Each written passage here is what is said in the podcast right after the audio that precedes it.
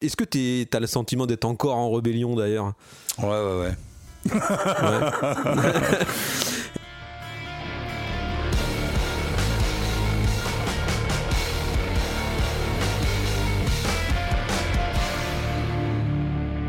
Sapiens, le podcast. Salut Renaud, Eh ben, salut Nico. comment vas-tu?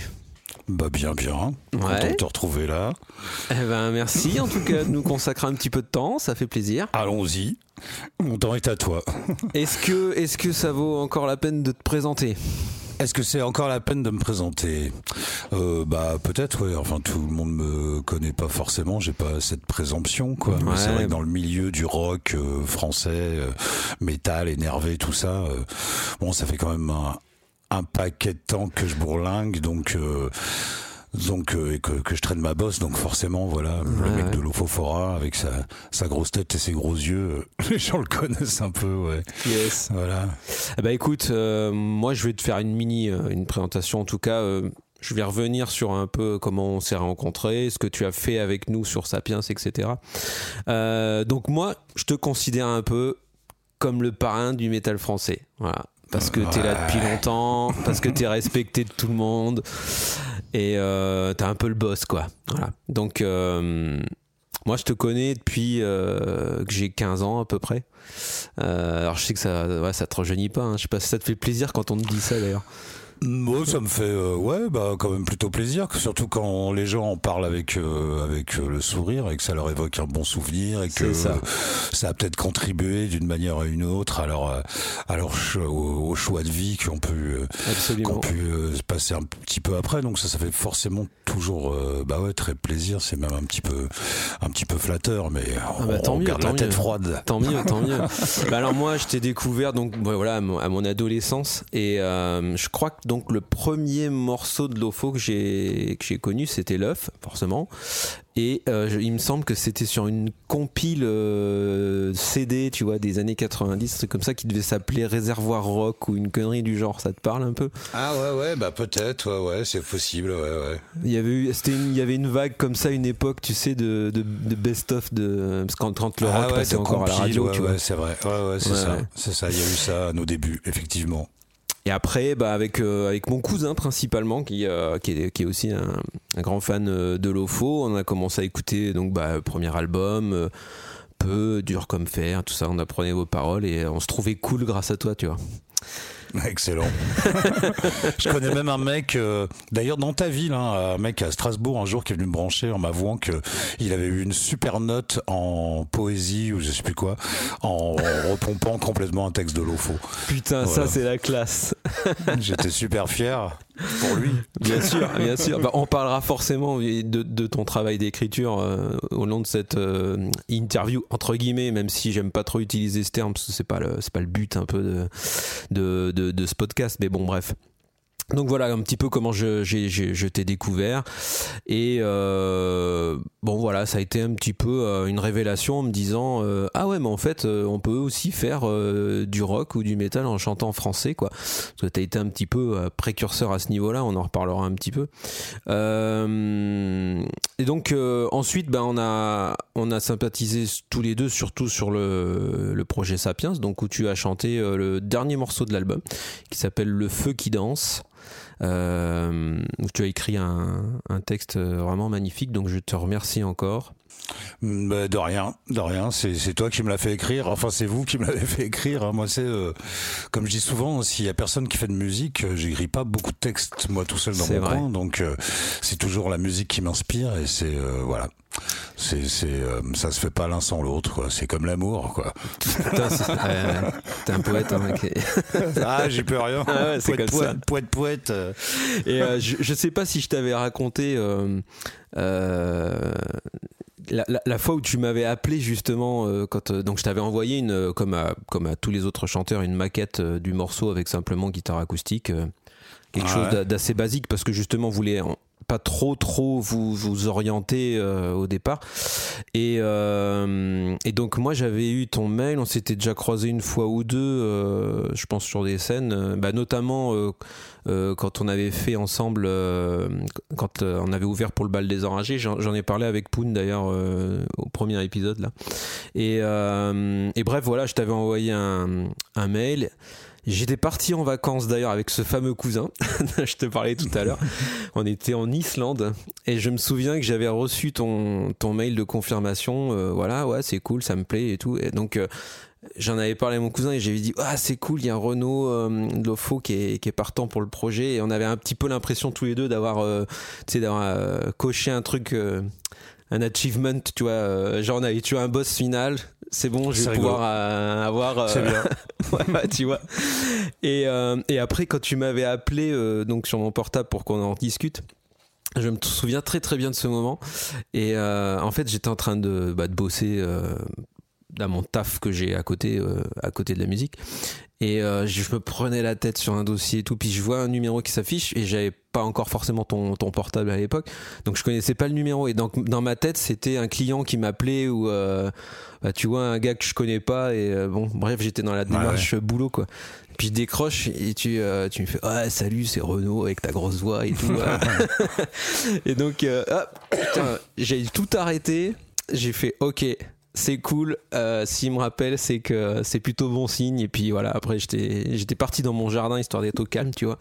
Et on avait discuté. euh, voilà, ça m'avait euh, ça m'avait fait vraiment euh, vraiment plaisir euh, tout ce que tu as dit sur le morceau, que ça t'avait touché, tout ça, et que ça t'avait parlé euh, euh, tout bah de suite. ouais, quoi. ouais, c'est vrai. Donc je vous invite les vrai. gens à réécouter forcément ce, ce morceau qui est disponible sur l'album. De l'amour, une graine, un éclair, de la haine, des excuses en retard. Et aussi quelques scènes dont je ne suis pas fier et qui font peine à voir. Encore une fois, je ne suis pas qui tu penses. Regarde-moi, ne vois-tu pas le feu qui danse? Oh pardonne-moi, mais je crois qu'il ne m'appartient pas.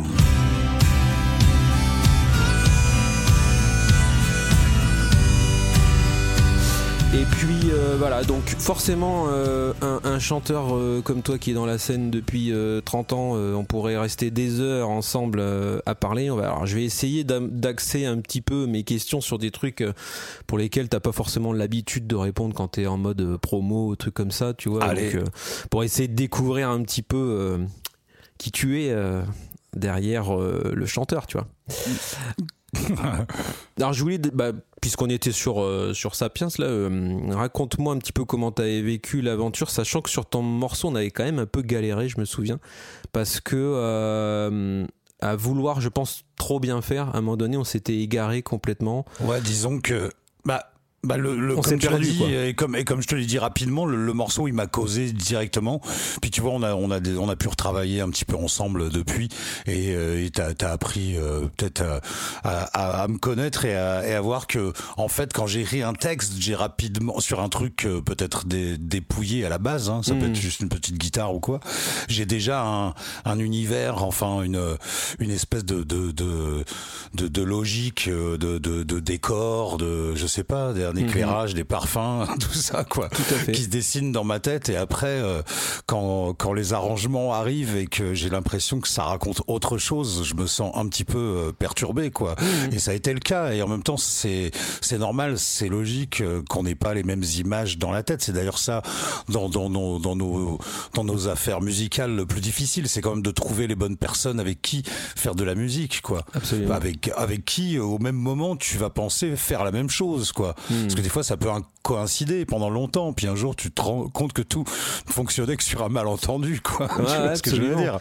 Ça, ça peut, ça peut arriver aussi. Et là-dessus, je me rappelle, je sais plus, il y avait eu un beat de batterie qui était, que je trouvais, qui que je trouvais fonctionnait vachement trop, vachement trop lourd euh, ou qui se voulait original alors qu'il n'y avait pas besoin. Il fallait, Ouais. pour moi, il fallait juste un truc simple, la, la guitare, le truc de, de enfin tout, ça suffisait à, à lui-même. Et j'avais l'impression qu'il fallait vraiment pas trop en faire. Et, Hmm. et je suis, je suis, c'est vrai que je vous ai un petit peu cassé les couilles, mais que au final, je- je- j'espère que vous êtes aussi content de la version Mais euh, complètement. que moi parce que moi c'est ouais elle ressemble vraiment au, au truc que j'imaginais alors je vous ai un petit peu un petit peu saoulé puis je sais que voilà on se connaissait pas très bien j'ai un peu le défaut euh, quand euh, tu vois, quand il y a des trucs à dire, bah, de le dire avec un minimum de mots, histoire que ce soit le plus clair possible. Mais, Ouais, ouais. mais c'est toujours sans arrière-pensée et sans haine et sans crainte, tu vois. C'est euh, c'est dans, dans, dans le souci de si, si j'ai plus envie de faire le truc, bah, je donne plus de nouvelles, quoi, tu vois. Mais c'est exactement euh, quand tu quand tu dis ça, c'est quand je te disais que je me souvenais de la conversation euh, quand j'étais dans mon jardin.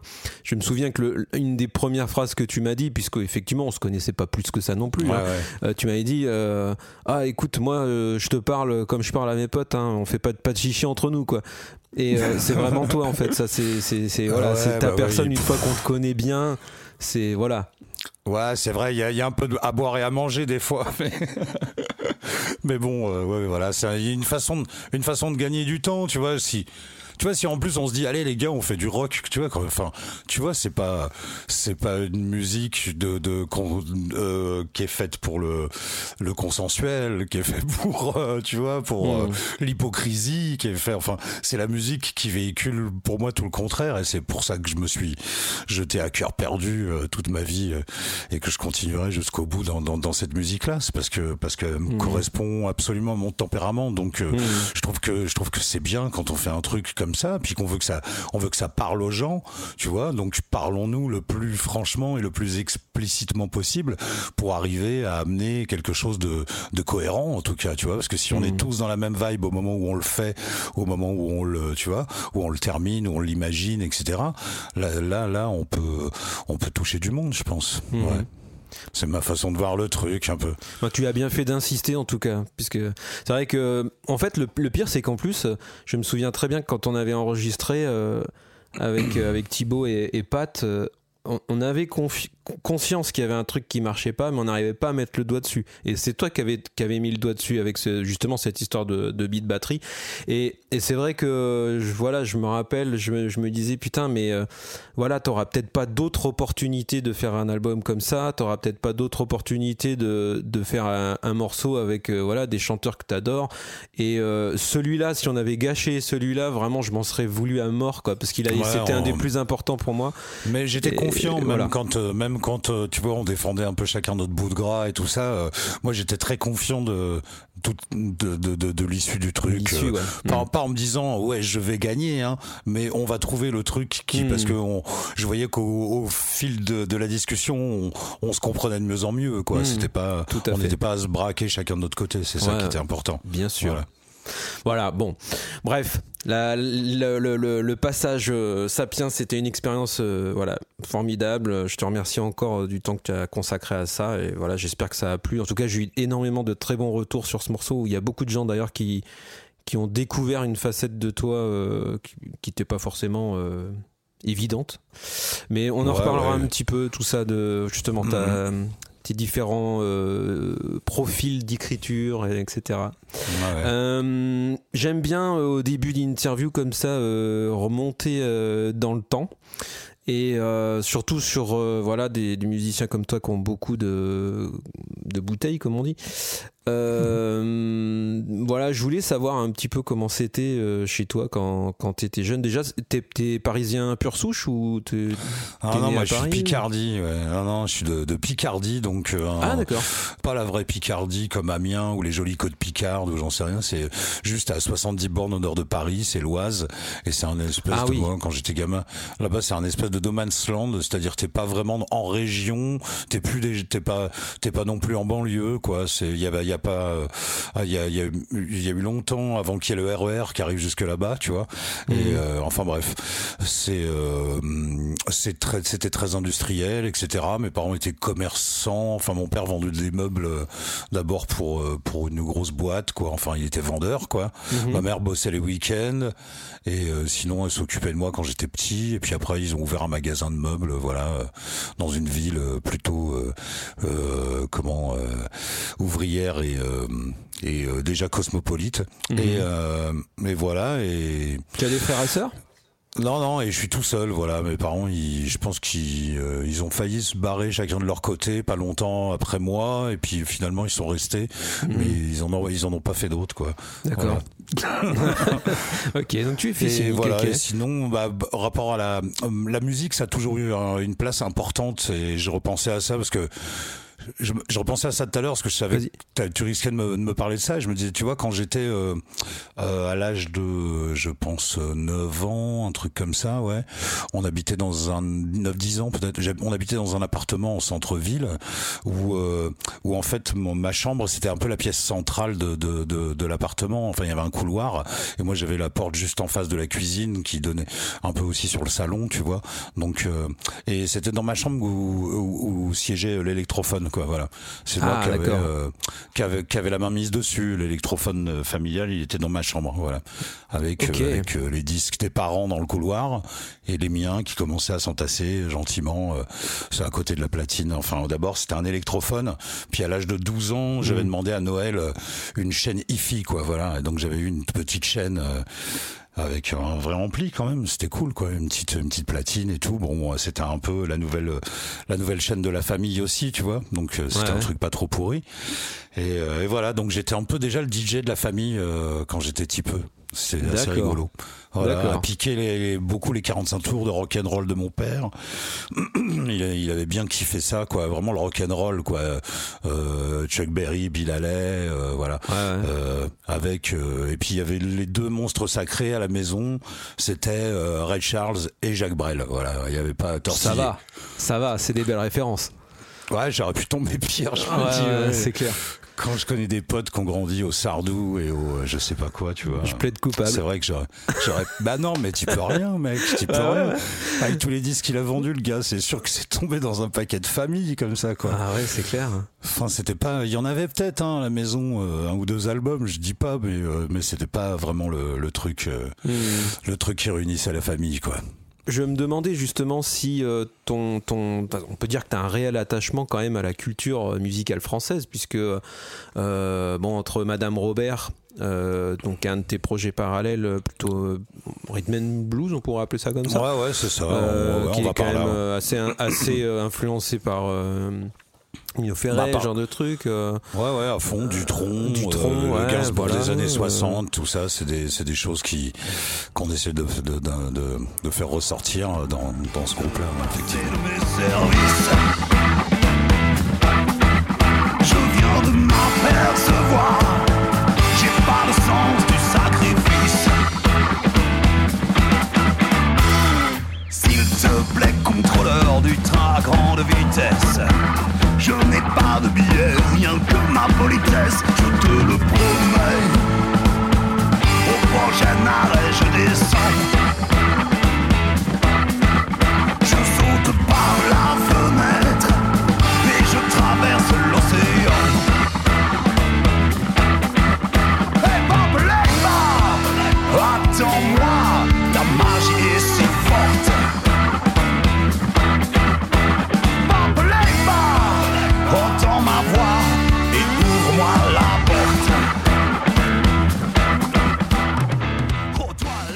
Côté, t'as fait des trucs avec Lofo, enfin, t'as as, repris Madame Rêve. Euh, nous, on a fait des choses ensemble aussi avec euh, bah, Christophe, là, la reprise des mots bleus. Euh, on a fait une autre qui sortira peut-être un jour, on verra. Mais qui sortira certainement un jour. voilà. En tout cas, t'as voilà, as un, t'as un vrai attachement quand même à la, à la culture française, voire presque à la variété, on peut le dire.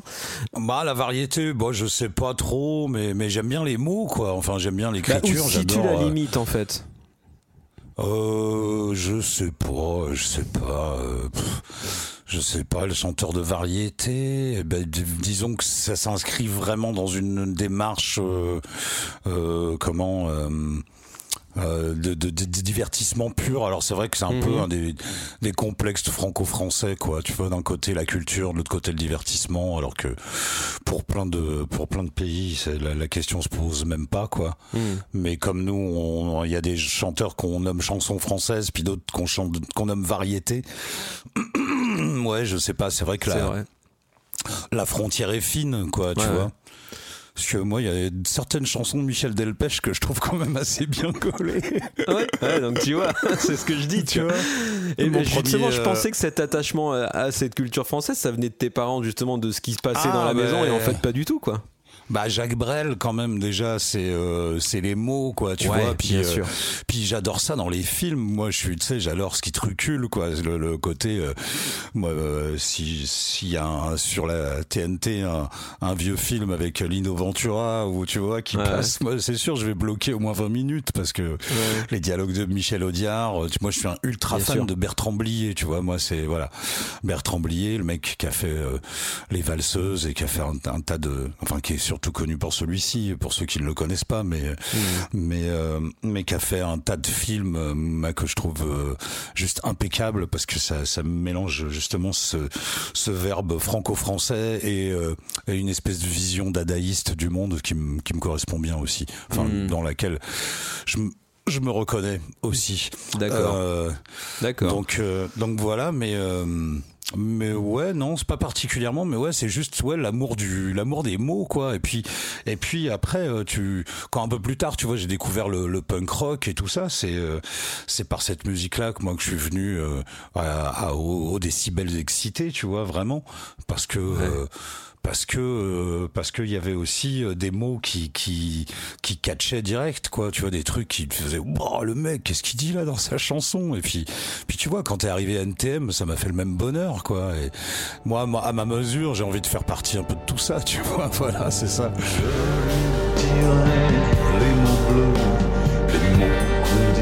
Avec les yeux. Parler me semble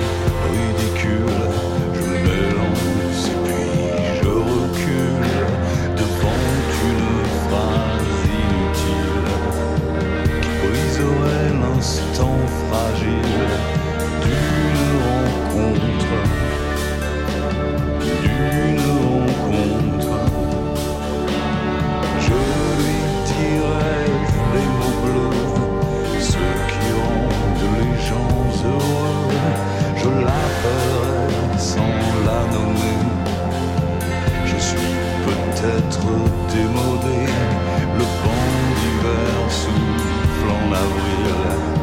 J'aime le silence immobile d'une rencontre d'une rencontre. Tu me fais une transition parfaite parce que je voulais parler d'NTM justement. Euh, alors je sais que tu es, aussi fan de, de hip-hop et euh, alors j'ai j'ai plusieurs questions dans ma question on va dire mais euh, je, je, je sais pas si tu es euh, série si tu regardes des trucs euh, pas Netflix et non pas compagnie. Bon, en ce Non, moment, en tout cas, il y a une excellente série. Il y a- une excellente série sur euh, sur Netflix qui s'appelle euh, Le Monde de demain et en fait euh, qui est une bon c'est sous forme de fiction, hein, c'est pas un documentaire mais qui est a priori très très documenté à la base en tout cas sur les débuts d'NTM et le, début du hip-hop en France plus généralement. Donc on voit on, voit notamment les les gars d'Assassin, on voit euh, ah mais j'ai vu un bout euh, j'ai vu un bout sur Arte ouais dans des Et premiers épisodes C'est ouais. vraiment très très bien. Alors j'ai pas tout à fait euh, complètement fini la série, mais en tout cas j'ai vraiment accroché. Et euh, je me disais justement que ben, toi, alors bon, de ce que j'ai cru comprendre, t'es pas forcément parisien pur souche, mais t'étais quand même pas très très loin. Euh, Est-ce que t'as as, vécu ça justement, cette émergence du hip-hop, et comment ça t'a touché? Parce que j'ai toujours trouvé que dans ton flow, alors ça se sent plus sur les premiers albums de Lofo, mais il y a quand même une vraie influence euh, hip-hop. Vous avez même fait un truc avec la Calcine, je crois, à une époque. Euh, et, euh, et moi, je me souviens de cette époque-là. Alors, bon, voilà, je suis un peu plus jeune que toi, donc j'ai vécu ça jeune ado, on va dire, mais je voyais ça, si tu veux, moi. devant devant la télé au journal de TF1 tu sais où euh, comment dire tu voyais l'émergence de ces- cette nouvelle jeunesse euh, qui, Ah ouais, qui je vois faisait des graphes euh, qui dansait un truc un peu un peu bizarre avec une musique bizarre et qui vient des États-Unis était là. Et en fait moi j'étais conscient qu'il y avait quelque chose d'artistique une espèce de révolution artistique qui se passait. Euh, et, euh, et mes parents comprenaient pas trop, tu vois. Alors ils étaient pas forcément euh, complètement hermétiques au truc, tu vois, mais euh, je me suis dit, toi, t'as peut-être vécu ça d'une autre manière que moi, parce que t'étais peut-être plus dans le bain du truc. Et qu'est-ce qui a fait que finalement t'as as choisi le rock plutôt que le rap, quoi? Bah nous c'était exactement euh, ce qui se passait là. C'était euh, au, euh, tu vois, nous, l'Ofo, on a commencé le groupe, à avoir l'idée du groupe et à commencer les premières répètes à, à monter un band. C'était en 1989, donc c'est à cette époque-là où sortait euh, quelques mois après sortait Le Monde de demain, quoi qu'il advienne, nous appartient. Voilà le, le, le premier single d'NTM et, et pour nous tout ça c'était un peu la même culture, sauf que nous on venait plus du côté euh, punk et hardcore, mais mais c'était évident que on se nourrissait à ça à fond parce que moi ce qui m'a donné envie presque de, de faire un groupe même si j'avais écouté du punk beaucoup de rock garage aussi dans les années 80 tu vois. Euh, quand quand en fait je bossais dans une radio sur la côte d'Azur au moment où, où est sorti le single de Public Enemy euh, Fight the Power tu vois qui était dans ouais, la BO de Do the Right Thing. Et ça je pense c'est en 88 ou 89 ou peut-être même 87 après t'as le premier album des Beastie Boys qui est sorti. T'avais moi on m'a mis entre les mains Freaky Styley euh, produit par George Clinton qui est le deuxième album de Red Hot Chili Peppers. C'est comme ça que j'ai découvert ce groupe par ce disque qui venait juste de sortir tu vois. Je crois qu'on n'est pas super nombreux à, à écouter ce groupe là à cette époque là en France tu vois. Et puis euh, et puis quoi d'autre Euh, je sais pas ouais d'autres gens qui commencent déjà à mener des expériences. J'ai une copine des États-Unis qui me fait écouter euh, Jen's Addiction Nothing Shocking, et ça, ça me bouleverse profondément. Ça reste un des disques que, que j'écoute le plus dans ma vie, je crois. Et, Mhm. euh, et voilà, donc il y a tout ce renouveau-là. C'est pour ça, moi, j'ai toujours un peu du mal. C'est gentil hein, quand on me dit euh, pilier du métal, machin et tout. Bah, alors pour moi, le métal, c'est vraiment pas, euh, c'est vraiment pas un truc que j'ai consommé énormément, quoi. hein, parce Mhm. que tout ce rock-là ou les trucs hybrides, ça me correspond plus parce que pour moi, c'est la suite logique du punk, si tu veux. Où le punk, c'était pas une, c'est pas une esthétique à la base. C'est une façon de faire ce que les autres ne font pas et de le faire à fond et de le faire à ta manière, quoi. Hmm. C'est ça la volonté. C'est pour ça que des groupes comme euh, dans les années 80, un groupe comme Divo qui était plus, euh, euh, bah aujourd'hui il y a des groupes électro qui font des trucs qui ressemblent vachement du Divo mélangé à du Dépêche Mode par exemple, ou que ce soit ouais Divo, que ce soit les Cramps ou que ce soit Dead Kennedys, c'était trois groupes américains de la scène punk par exemple quoi. Et musicalement ça n'a rien à voir l'un avec l'autre. Et, et moi c'est un petit peu plus cette démarche là qui me touche plus de que de correspondre à tout prix à une esthétique donnée quoi parce que je trouve ça ça devient vite ennuyeux tu vois. Aujourd'hui le punk c'est c'est forcément des mecs qui font tout à tout à tout à tout à et et voilà c'est un peu euh, enfin voilà moi je trouve que Viagra Boys c'est le meilleur groupe punk qu'on ait eu depuis longtemps par exemple quoi. Ouais, et, et qu'il était et qu'il était temps quoi et, Ouais. et voilà c'est un peu comme ça que je vois le truc quoi. Donc euh, j'ai un peu du mal avec les étiquettes et, et le choix de la langue française et, et le lien avec le hip hop c'est que nous oui nous nous au moment où, Voilà, donc, c'est- où on tu, tu, tu enchaînes parfaitement, c'est génial, j'ai même pas besoin de faire les que- questions. C'est que au moment où voilà, euh, nous on montait l'OFO, c'était vraiment la fin de toute l'ère euh, alternative des les Berus euh, splittaient. D'ailleurs, au moment où on commence le groupe, les Berus split quasiment en même temps, quoi, tu vois. Et euh, enfin un mois après, un et puis euh, et puis t'as tous les labels euh, indépendants, la plupart qui sont revendus à des majeures compagnies, etc. Donc c'était un espèce d'essoufflement de tout ce mouvement euh, où les groupes s'appellent les ceci, les cela, tu vois, et euh, et, euh, et qui se bouffent pour du pognon. Alors après avoir prétendu que euh, c'était euh, c'était vraiment pas leur truc, quoi. C'est pour la plupart, hein, c'est comme ça que ça s'est passé, quoi. Faut faut pas faut pas le renier, quoi. Et puis euh, donc nous on regarde un petit peu ça de loin, et puis euh, même si on a on a pu jouer avec certains groupes euh, un petit peu un petit peu légendaires hein, de, de de cette époque, les Bébé Doc, les Pigalle et tout. Il y avait des mecs des mecs bien cool qu'on a croisés à l'époque aussi, tu vois. Mais euh, mais on était ouais on avait on avait du mal à, à nous donner une place quoi. Mais le fait euh, le fait de choisir quand même d'écrire en français ça vient de de ce de, de vouloir euh, une, une, une réponse instantanée du public, quoi, de voir direct sur la tronche des, des gens euh, la, la, la, la- tu vois, la gueule qu'ils font quand tu leur balances certains mots, quoi. Et, et quand il y avait plein de gens, justement, dans, dans, le, dans le milieu hardcore et tout ça, tout le monde écrivait en anglais. En France, il y avait un groupe français qui faisait du hardcore en français qui s'appelait Fleetox, que je vous invite à réécouter parce que c'était vraiment pas dégueu. Et euh, ouais, F-L-Y-T-O-X, voilà. Mais sinon, tout le monde écrivait en anglais en disant ouais, le français ça sonne pas. Et en même temps, t'avais les hip-hopeux qui nous sortaient des putains de des putains de phrases et les mecs ils avaient pas fait des facs de lettres quoi. Et ils nous écrivaient des textes qui te tenaient par les burnes et qui en même temps euh, te racontaient quelque chose et qui qui semblaient être concernés, etc. Donc moi, forcément, cette façon de faire, ça me ça me ça me touchait complètement quoi. Puis je trouvais que l'av- l'avenir, il se trouvait aussi de, de- dans dans l'ouverture à cette musique là, évidemment. Papa, Oui, gaz Ah non, surtout pas les gaz Ça pourrait sauter à la gueule de tous ces cons.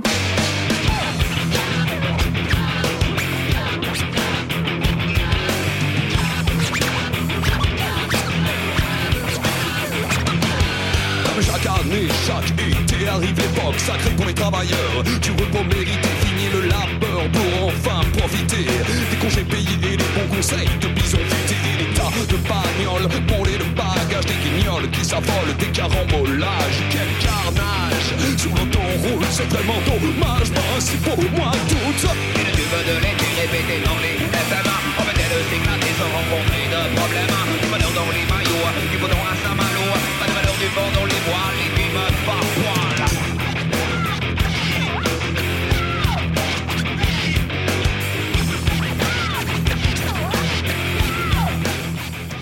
Mais justement, par rapport au, au chant français, alors. Voilà, Lofo, c'est c'est un- c'est quand même un pionnier, euh, un groupe pionnier euh, de la scène rock, on va dire générale euh, en France, très respecté. Et euh, mais par contre, vous avez un, un public majoritairement euh, national dans le sens français, je veux Ouais, dire. ouais.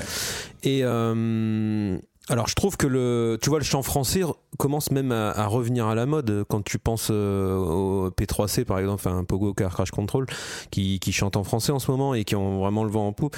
Bon, après, il y a d'autres groupes euh, français qui, qui ont chanté en français. Euh, Je peux parler de, de Psych Up ou de Babylon Pression, puisque c'est des gens qui ont chanté aussi sur, sur l'album de Sapiens. Mais ce que je veux dire par là, c'est que il y a un truc que je comprends pas, moi. Euh, Peut-être que toi, tu as des, des explications, mais quand tu prends un groupe comme Rammstein qui chante en allemand, tu prends euh, Kvelertak qui chante en norvégien, euh, The là, qui chante en mongol, t'as Envy qui est un de mes groupes préférés qui chante en japonais, je comprends strictement rien à ce qu'il raconte, tu vois.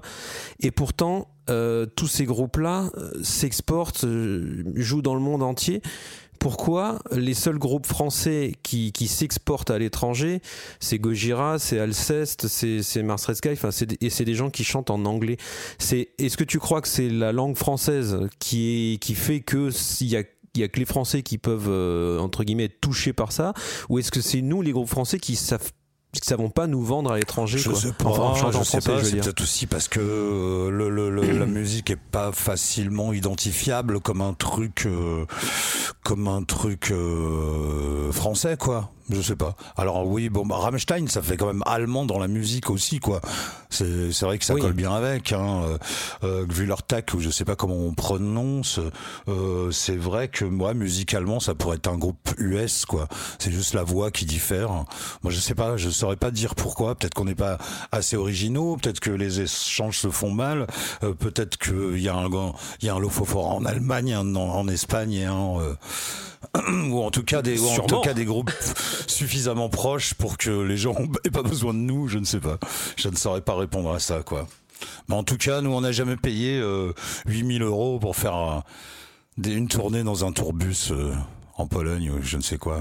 Enfin, voilà, même si, même s'il y a des groupes qui ont réussi par ce genre de procédé, on Ouais. n'a jamais fait ça, quoi.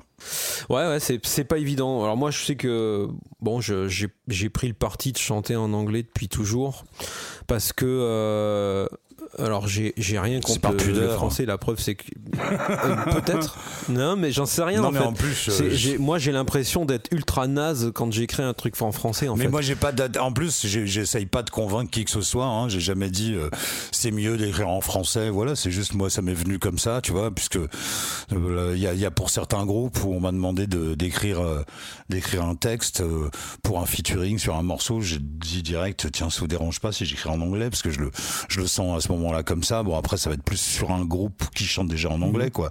Puis voilà j'ai un groupe Mudweiser dans lequel je, change, je, complè- je chante euh, ou j'essaye en tout cas complètement en anglais. Donc euh, donc du coup c'est pas euh, c'est pas une obligation Et ça c'est parce que c'est le style musical qui te, le côté stoner rock qui t'a dit euh, je vais le faire en c'est anglais. ou- feeling quoi Ouais.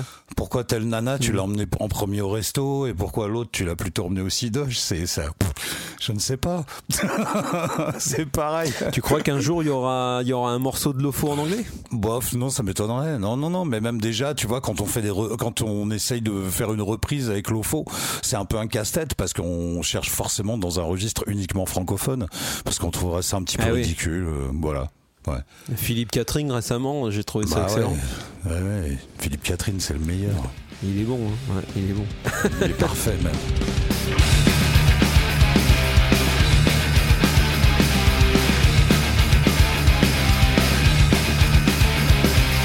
Le métro ferme à 1h du mat. Le métro ouvre à 6h du mat. Monoprix ouvre à 10h. Monoprix ferme à 20h. Partent à 8h. Les enfants reviennent à 16h. Le repas commence à 20h.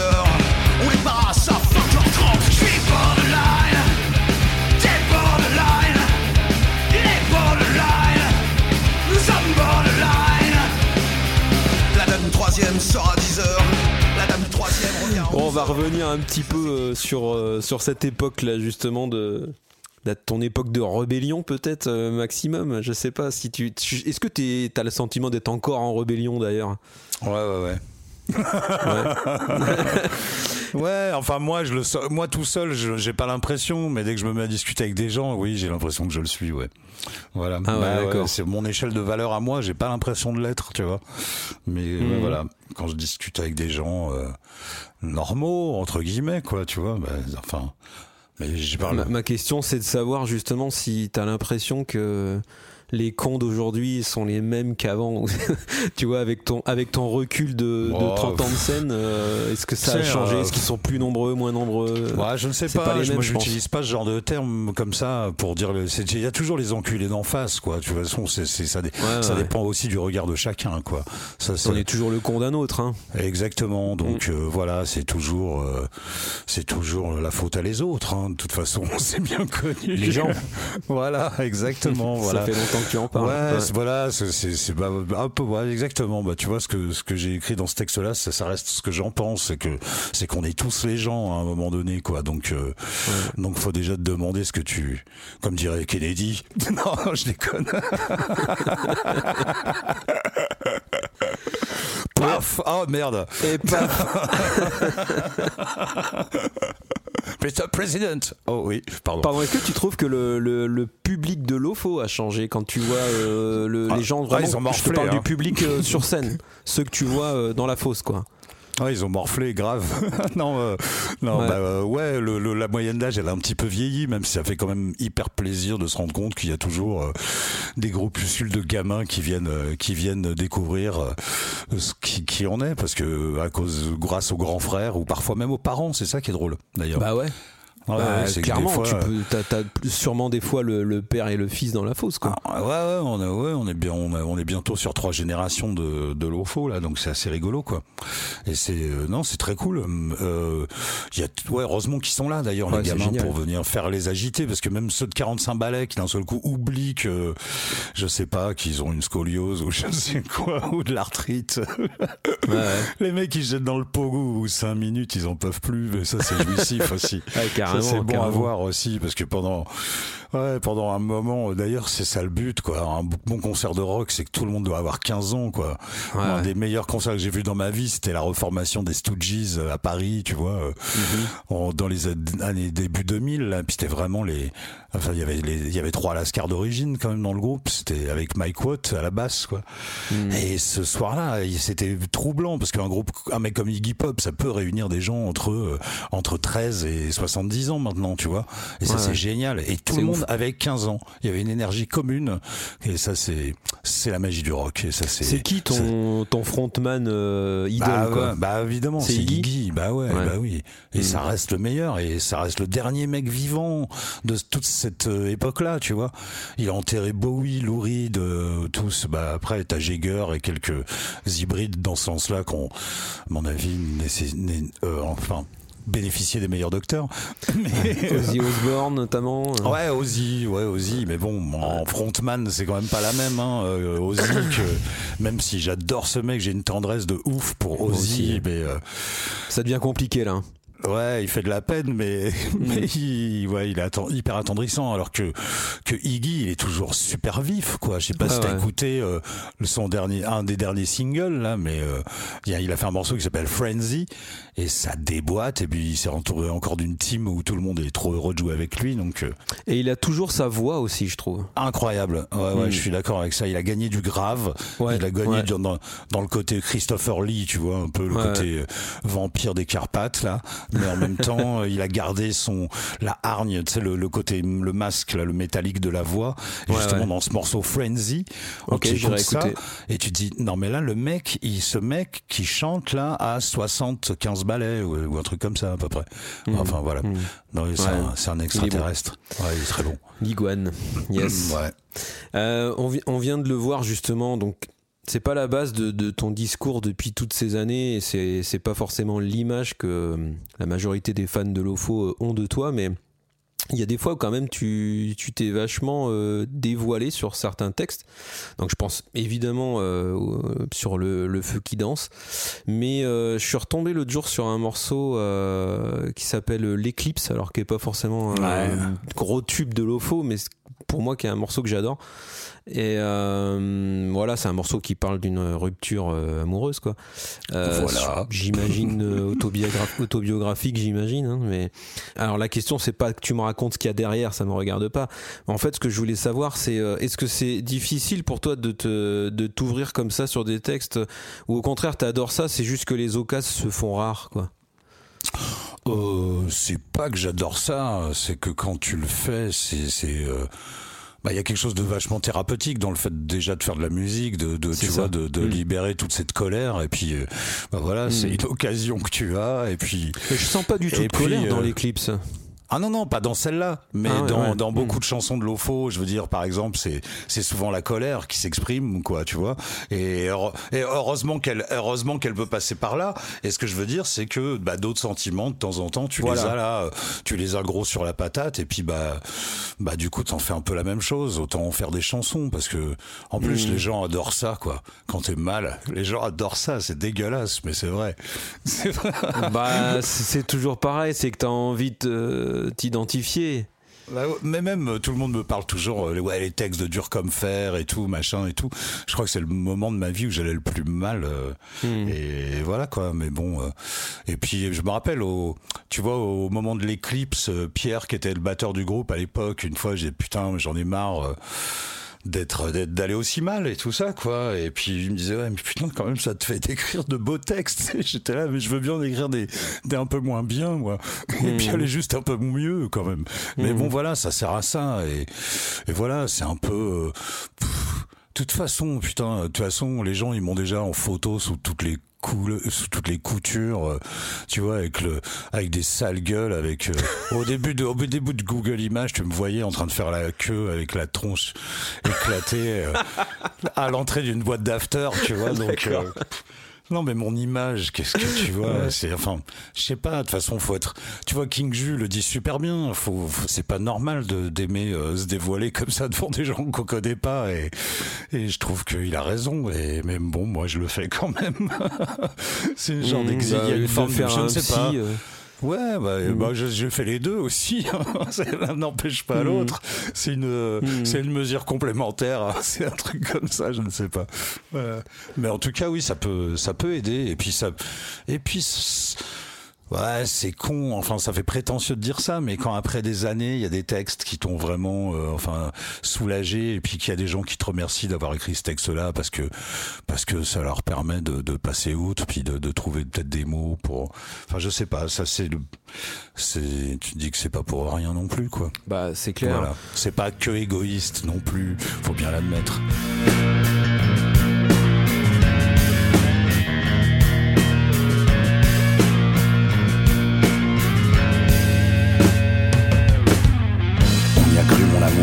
Ça nous arrivait.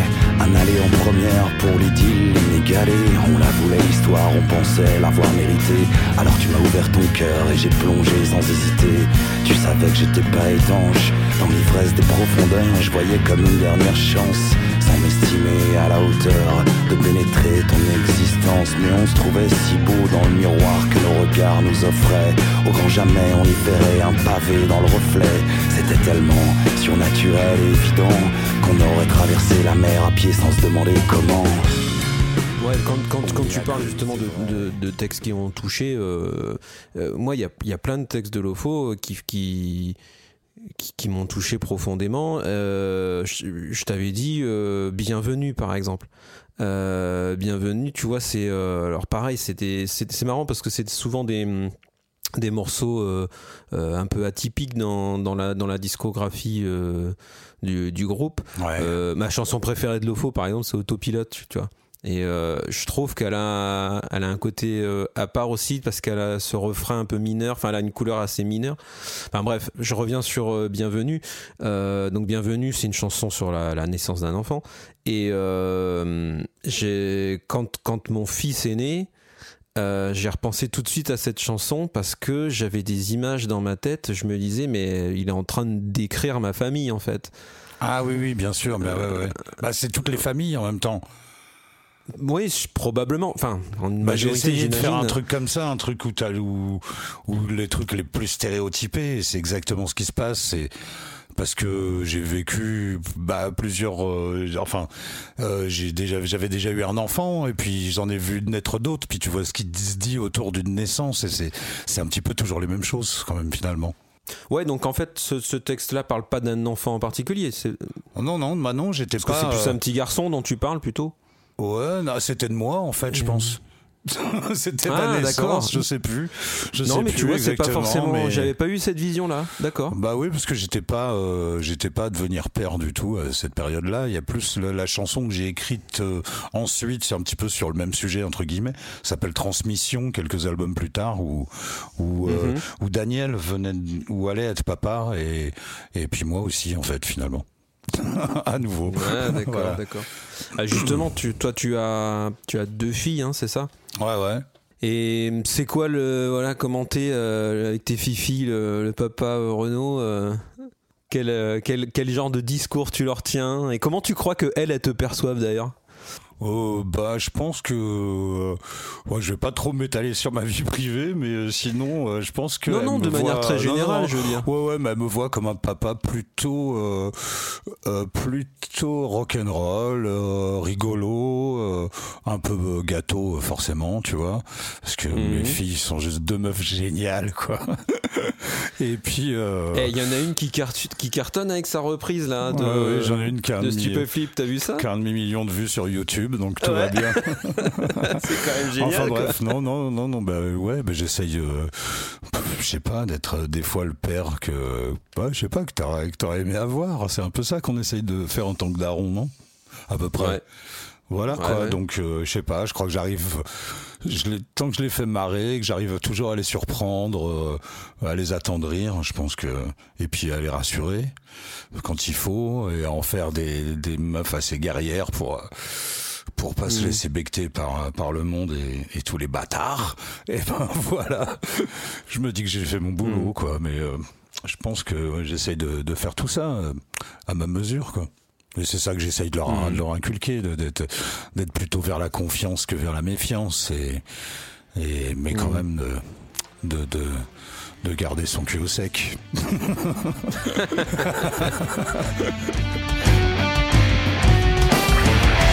Il te faudra apprendre à cultiver le doute pour mieux l'évincer ensuite, le chasser de ta route. Par-delà les déserts les plus arides, jusqu'au fond les impasses les plus sordides. N'oublie pas de ne pas être sage. La vanité n'est qu'un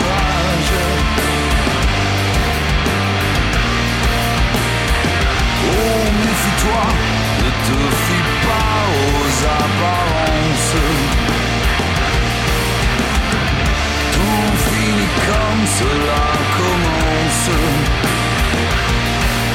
Par rapport à la jeunesse, là, justement, euh, on, on discutait euh, l'autre jour euh, ensemble sur, au téléphone là sur euh, Spotify. Alors, je fais des transitions un peu foireuses, mais euh, c'est- c'est- c'est- je voulais qu'on revienne là-dessus parce que ça m'avait quand même intéressé ce que tu racontais et euh, ta vision des, des choses. Quoi. Tu disais donc que tu avais ouvert un compte Spotify récemment, finalement, que tu Ah t'étais ouais. mis au truc euh, assez récemment et que tu découvrais la puissance de, de l'algorithme qui te propose des groupes extraordinaires euh, que tu n'aurais peut-être jamais découvert Ouais, ouais, ouais. par toi-même. Y compris, y compris ce qui m'étonnait le plus, c'est que c'était pas des euh, des blockbusters. Enfin, je sais pas comment on dit. Des têtes- Exactement. C'était pas des têtes de gondole. C'est des mecs qui ont, euh, enfin des, des ou des mecs ou des filles d'ailleurs, euh, beaucoup en plus. Ouais, ouais, c'est ça qui est cool. Euh, qui voilà, qui pas forcément fait énormément de de, de, de disques, qui avaient pas fait, qui pas énormément de fans ni de ni de followers, etc. Quoi. Et Mm. voilà. Mm. Ouais, je trouvais ça assez bluffant. Ouais, c'est sûr. Et ça me permet surtout de découvrir des trucs et de voilà. Comment tu vois justement cette évolution euh, de la musique? Bon, t'as voilà, t'as connu, euh, t'as connu euh, le vinyle, J'ai la connu les cassette, le cassettes. CD. euh, le- maintenant, euh, bah, le MP3 quand c'était le truc révolutionnaire. Maintenant, le retour au vinyle encore. Et puis là, bah, voilà, cette fascination pour le streaming. Et puis, on en parlait ensemble en disant que aujourd'hui, on a l'impression que le, le format album est en train de disparaître et que la, la génération actuelle consomme la musique de manière euh, plutôt euh, euh, très euh, comment dire ponctuelle quoi. c'est Ouais, le single, Ça, je, bah, le- ça, je ne sais pas en fait. Faudrait voir. Et je pense qu'il se fait beaucoup d'études là-dessus. Donc, euh, faudrait, faudrait vraiment se renseigner là, sur ça. Mais je me demande s'il y a même pas un- quand même un, bah, je sais pas, parce que la manière dont sont présentés, par exemple, le fait que hum, sur Spotify, là, chaque jour, t'as des des albums suggérés, c'est pas des singles suggérés.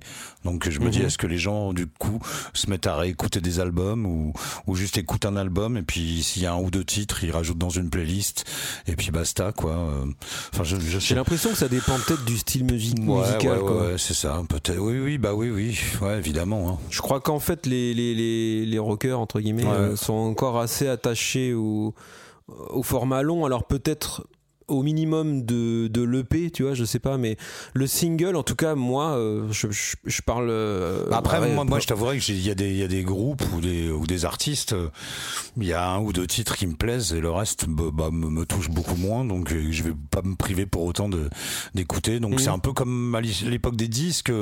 Moi, je consommais des 45 tours aussi, quoi. Quand j'étais petit, quand j'étais petit, un petit garçon, j'achetais des 45 tours avant d'acheter quasiment que des albums, quoi. Mais c'était un truc que je faisais. Donc, je comprends Mhm. très bien que qu'on ait envie aussi de consommer la musique comme ça. Puis, puis c'est très bien. C'est comme la bouffe. Hein. Chacun bouffe pas exactement à la même heure, euh, de la même manière, dans Tout le même fait. ordre. Et puis c'est c'est c'est c'est pas plus mal comme ça, quoi. Puis je trouve que moi, Ouais. après, de toute façon, par les algorithmes et par tout ça, on est on est complètement, enfin, nos comportements sont complètement euh, analysés, etc. Donc, euh, je sais pas quelle part ça laisse à une forme de de, de, de spontanéité, mais euh, bon après, euh, ouais, une personne à l'autre, on se fait encore écouter des t'es pas du tout dans la culture du, des réseaux sociaux et tout ça, quoi. Pas ah du non, tout. non, non, loin de moi. Non, non, non, non, moi je m'occupe du. Le truc où je peux passer éventuellement du temps, c'est sur l'OFO, le, le- l'Instagram de l'OFO. Mais euh, en fait, je dois euh, suivre, parce que j'ai pas d'Instagram perso, donc euh, ça fait office 2. Et je dois Mhm. suivre, euh, on doit suivre pas loin de 500 comptes.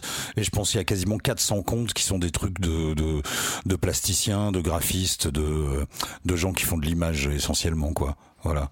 Donc euh, pas de non pas, Mhm. pas, beaucoup moins de musique que de que de euh, que d'images en fait voilà Bon, t'as as fait, enfin, j'y toi, c'est euh, Lofo en tout cas a fait un texte là-dessus sur le dernier album notamment, avec le venin. Ah oui, non mais ça c'est plus oui ah, sur les réseaux sociaux, ouais, bah surtout Ouais. sur le ces déviances parce que je veux pas tu vois, mais c'est pas parce que je m'en sers pas que je, je dis ouais, c'est de la merde et tout ça. Bon après ça me- m'ennuyait un petit peu de voir à quel point mes potes passaient du temps dans le camion, euh, quels que soient les groupes euh, sur Facebook, c'était un petit peu hallucinant à un moment quoi. Et, euh, Mhm. et voilà quoi, mais euh, je préfère quand on se fait écouter des, des trucs et quand on raconte des conneries et tout ça, tu vois.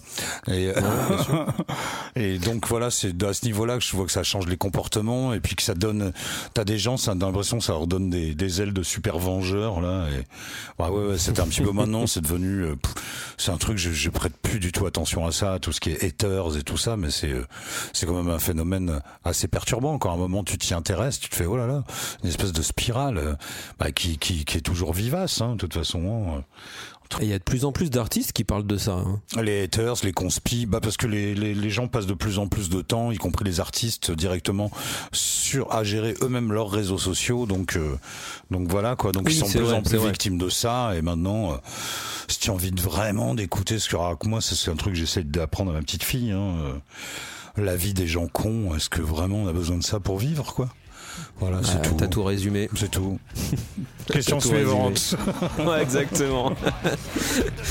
Euh, adresse, tu as trouvé comment déguiser tes faiblesses Réagis violemment à tous ceux qui t'agressent Sérieusement, faut qu'on soit bien déprimé Il n'y a plus que du venin exprimé, irrépressible Et le désir de décimer C'est la nouvelle façon de frimer La violence on connaissait déjà comme accessoire de mode Voici le temps des assassins. Le cul posé sur la commode. Faut que tu y arrives. Quand tu salives, cracher ça éclabousse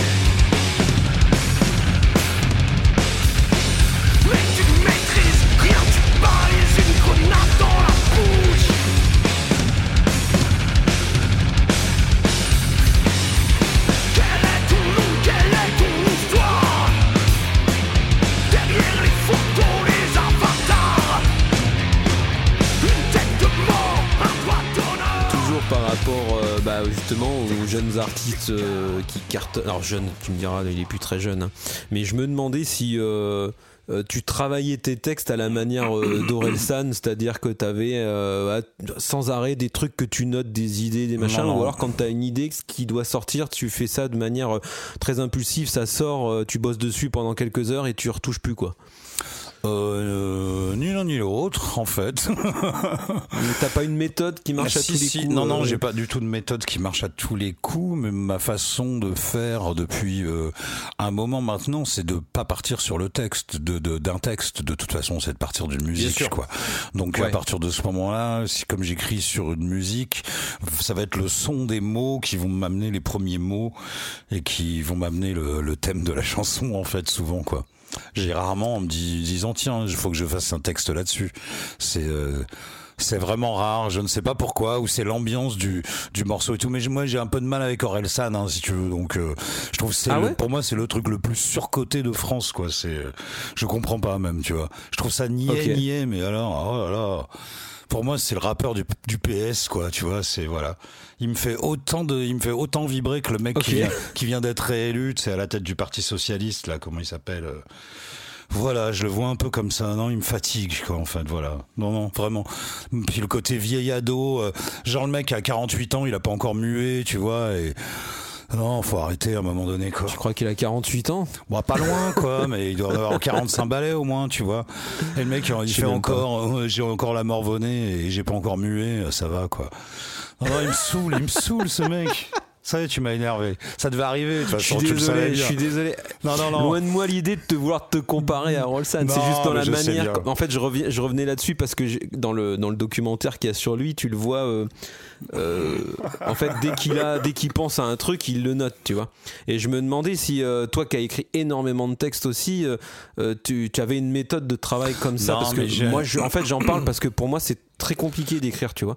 Et j'ai l'impression que c'est tellement naturel chez toi. euh, Non, c'est pas aussi naturel. C'est bah, après ça le devient de plus en plus avec le temps. En fait, faut un espèce de entre guillemets lâcher prise, tu sais, pour pour que ta, ta- ton, ton écriture soit un peu déliée comme ça, quoi, qu'il y ait un peu de souplesse dans ta dans ta pensée. C'est pour ça que moi moi j'écris souvent euh, quand quand il fait nuit, quand quand quand Mhm. quand il y a plus un bruit, quand quand quand tout le monde dort dans la maison. C'est là où c'est là où je suis le mieux pour parce que c'est là où l'esprit vagabonde juste avant le sommeil, etc. Et Bien sûr. et j'aime bien trouver des idées à ce moment-là. Après, j'y travaille aussi dans des états plus réveillés.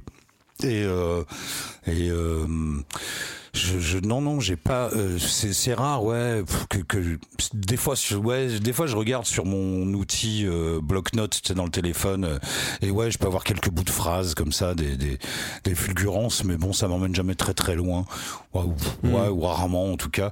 Mais euh, voilà des tournures de phrases. Mais c'est vrai que des fois ouais je peux les retrouver aussi après par hasard tu vois des trucs que que j'ai noté dans mon téléphone. Et puis euh, six mois après j'écris un texte et en fait ce truc là que j'ai pas consulté je le retrouve dans mon texte tu vois. Donc j'ai une manière comme ça aussi j'ai mon cerveau aussi fonctionne beaucoup en mode, en mode tâche de fond c'est-à-dire je peux faire des trucs je fais la bouffe la vaisselle euh, je vais chercher le- la gosse à l'école et en même temps je suis à gamberger sur un virage que mon texte doit prendre sur une rime sur un flow dans un refrain sur un truc comme ça. Et puis d'un seul et puis d'un seul coup le truc il peut me péter et là je vais prendre mon téléphone et je vais l'enregistrer ou voilà quoi. J'ai j'ai Ouais, bah plutôt donc, cette ouais. façon de fonctionner comme ça ouais en, en tâche de fond mais faut vraiment que ça soit sur un ouais sur un support musical mais bon comme le rap Hmm. c'est pas vraiment de la musique non plus donc euh, non, je- Ah, ça balance, ça balance. en plus, je sais que tu ne non. penses pas. Oui, oui, non, non, mais à, à la vérité, le truc qui est, qui est quand même différent, c'est quand tu es sûr de faire un truc sur du 4-4 et que c'est toi qui vas imposer le tempo, tu peux déjà euh, écrire ton texte et puis après voir l'instru qui va bien coller avec, quoi. C'est plus, je pense, facile à faire dans ce sens-là pour, pour dans, dans ce genre de musique, quoi. Et ça, d'ailleurs, ça s'opère souvent Mhm. dans ce sens-là aussi. Hmm, absolument, ouais, tout à fait. Euh, après, par rapport à, à l'en- à l'ensemble de la, la carrière de Lofo, euh, il y a quand même eu euh, bah, beaucoup de changements de line-up. Forcément, en 33 ans d'existence, c'est un peu, un peu évident quand même. Il y a une amitié que tu gardes depuis les débuts, c'est avec Phil, si je m'abuse. Hein. Bah Vous ouais. étiez deux membres euh, depuis le début, en fait. Ah ouais, lui c'est Lofo, moi c'est Fora, voilà, c'est ça. Je voulais savoir un peu Ah. justement comment vous entretenez euh, votre amitié comme ça, de, de- enfin comment vous arrivez à vous supporter encore? Est-ce que tu penses que t'es euh, un ami facile à vivre? Euh, Est-ce que t'es un bon ami? Euh, Tu vois comment vous entretenez je le pense truc que quoi? je suis un bon pote quand même. Des fois, je suis un peu chiant, mais lui aussi, il est chiant, quoi.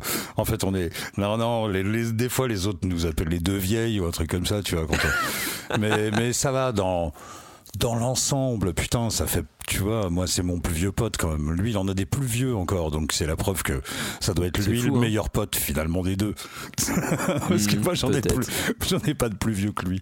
Et euh, ouais, ça Et Là, vous plus- connaissiez déjà avant d'arriver, avant, bah, avant de fonder. L'histoire de, de, de Phil et moi, c'est euh, c'est deux petits euh, zonards qui se croisent dans un bled où tout le monde a des pompes à glands et va en discothèque, tu vois. Et puis on est deux mecs à porter des docks, donc forcément on, on traverse la rue et on va se dire bonjour. Et on est devenus copains comme ça, quoi. Mais elle est un peu magique l'histoire avec Philus, c'est assez rigolo, quoi. Parce que dans l'histoire de l'OFO, il est arrivé qu'on se retrouve donc euh, voilà, on s'est connu vraiment comme ça avec Philus quoi. Parce que on a été emmené dans un dans un bled sur la côte où il y avait que que des gens qui allaient en boîte, des minets et tout ça, enfin sans mépris évidemment. C'était Ladies Night et euh, Mhm. et nous voilà, on était on était branchés sur autre chose, c'est comme ça qu'on a commencé à se parler parce qu'on se sentait un petit peu seul quoi. Et puis quelques années après, on s'est retrouvé dans un concert de Iggy Pop, tu vois. Et ce coup-là, euh, Mhm. ce coup-là, on a vraiment pris des coordonnées, et on a essayé de se revoir euh, régulièrement. Et sept ans plus tard, on faisait la première partie d'Iggy Pop sur cette date. Putain, donc Iggy, c'est vraiment euh, un pilier dans ta vie. Bah, c'est mon, c'est mon père spirituel, évidemment. Ah, ah, D'accord. Non, non, j'exagère. Je pensais pas autant que ça quand même. Non, mais je l'idolâtre, Oh, l'idolâtre pas à ce point-là, mais, euh, mais c'est vraiment un mec que je vais pleurer très fort le jour où il va mourir quand même. Je, je- je te le cache pas, quoi. Hmm. Voilà. Ouais, ouais. Bah, je dois quand même souligner justement euh, aux gens euh, qui connaissent pas forcément euh, que tu es quand même quelqu'un de très très accessible, très sympa, très souriant, très Mais gentil. et, euh, que, non, mais voilà, je, je veux dire, avant qu'on devienne potes, euh, on s'était déjà parlé où euh, moi j'étais voilà. euh, un, un mec du public quoi. Et euh, t'as toujours été voilà très très sympa avec moi. J'ai jamais pris de haut ou quoi que ce soit, donc euh, c'est- très agréable quoi. Comment justement tu, tu, tu, tu gères le fait euh, que euh, alors peut-être que je me trompe justement, mais comment t'as pas pris la grosse tête? Ou alors peut-être que tu l'as pris à une époque et que tu t'es dit putain j'ai à cette époque-là j'étais un gros con. euh. Non, je crois pas que je l'ai vraiment eu parce que parce que comment dire, peut-être que des fois t'es peut-être un peu con avec ton entourage parce que quand tu pars en tournée, si jamais tu pars un peu longtemps, tu te retrouves, euh, bah tu vois, partout où tu vas, on balaye devant tes pieds, t'as même pas à te demander qu'est-ce qu'il y a à bouffer ce soir et tout ça, tu vois, c'est, Ouais. c'est, euh, non mais c'est vrai, t'as rien à faire. Enfin, tout est, toute ta, ta, ta journée est quasiment comme pré-mâchée, j'ai envie de dire, tu vois. Même si les, Mhm. même quand les, sont- les conditions sont peuvent être à, à peu près roots. Après, tu rentres chez toi, tu sais même plus où sont rangés les couverts, c'est n'importe quoi, tu vois. mais non, non, euh, mais vraiment la grosse tête, euh, je crois pas que ça me soit vraiment arrivé parce que il faut avoir beaucoup d'argent, un truc comme ça, un train de vie, un truc où, où les gens te regardent vraiment différemment. Moi, il y a juste des gens à un moment qui me disaient un peu plus souvent, eh salut Renaud, comme ça, vite fait dans la rue, quoi. Donc c'est, il y a pas de quoi euh, se dire, ah ah, t'as vu, on me reconnaît, je suis super classe, quoi. Non, bah, tu euh, sais, des fois, il en faut, surtout actuellement, il en faut moins que ça pour certains, pour qu'ils se sentent plus pissés, tu vois. Mais Ouais, ouais, je ne sais pas. Bah si c'est, ouais, mais bon, le, le but c'était de foutre le bordel, c'était pas de frimer quoi. Dans- au début, quand j'ai fait un groupe, si tu veux. Après, peut-être il y en a, ils font ça plus pour s'exposer parce qu'ils ont besoin de briller. C'est vrai que quand tu veux faire artiste, t'as forcément, il y, a- que tes parents ont merdé quelque chose, hein, et que t'as besoin de reco- t'as un besoin de reconnaissance. Non, je rigole. Mais euh, non, mais il y a un petit besoin de reconnaissance, quelque chose comme ça, ou d'a- ou d'accomplissement, je ne sais quoi. T'as un truc, euh, voilà, à, à démontrer. Mais bon, Mhm. Bah, il y a eu, il y a eu une période où vous êtes même passé à la télé, mec. oui, Je mais me bon, rappelle, après, comme tu te euh, fais, le- le- non, mais C'était quoi? C'était un, comment ça s'appelait euh, mais nous- euh, Top, Top of the Pop, c'est ça Un truc Mais non, mais, était, euh, mais oui, mais nous là-dedans, c'était euh, les visiteurs à New York. Hein, je veux dire, ça n'a aucun sens. Ça, ouais, mais ça n'a aucun sens. Enfin, tu vois, nous on y allait parce qu'on nous demandait juste de nouer notre musique, donc c'était pour faire le truc qu'on faisait. Mais euh, Ouais. et pour jouer en live en plus, donc euh, bon, donc voilà. on- moi, j'ai Ouais. découvert la musique euh, un petit peu transgressive, pas grâce à un grand frère, grâce à Antoine Decaune à la télé, grâce à Bien sûr. tu vois, grâce, il y avait un monsieur qui est mort il y a pas longtemps, qui s'appelait Alain Menval, qui faisait des, des qui m'a fait découvrir le punk rock, qui nous faisait passer des concerts de Virgin Prunes euh, le, le samedi après-midi à la Téloche, tu vois, quand même. Donc, euh, donc voilà, moi, c'est grâce à, à ces gens-là. euh, donc je me suis dit, euh, et puis je les connais tous les gars qui m'ont dit putain moi j'ai découvert le rock grâce au compil Rock Sound aussi tu vois s'il y avait pas bah voilà Bien sûr. donc bah à un moment on s'est dit si on va pas à Top of the Pop ça sera euh, Bruel ou euh, ou Hélène Segara qui passera une fois de plus donc autant qu'on y aille nous quoi donc euh, et voilà pour histoire de montrer aux gamins Non mais tu sais, je te dis pas ça, euh, je te dis pas ça en- en- de, de manière péjorative en disant oh merde vous êtes des vendus, vous êtes passés à la télé. Au contraire, je Non trouve mais, ça mais si je t'en parle, si, si je t'en parle, c'est que pour nous ça a été quand même un vrai questionnement et que c'est un petit peu le, le, le raisonnement qu'on s'est fait au final quoi. Voilà. Ouais. Mais pour te dire, euh, quand je te dis que ma mère elle t'avait reconnu à ce moment, à ce jour-là, Salut maman. elle était devant la télé, tu sais, et puis elle m'a- elle m'avait appelé, j'étais en train de faire mes devoirs, tu vois. Et elle me dit, viens voir à la télé, il y a le, le chanteur que t'aimes bien avec les yeux bleus. et euh, je me souviens très bien de ce moment. Alors, elle connaissait pas du tout le faux. Mais euh, toi, t'avais identifié et euh, alors il y a beaucoup de gens comme ça, euh, j'imagine, qui te qui t'identifient euh, notamment par ton ton regard euh, glacial. Bah non, est pas glacial, il est il est bleu et Attends, chaleureux.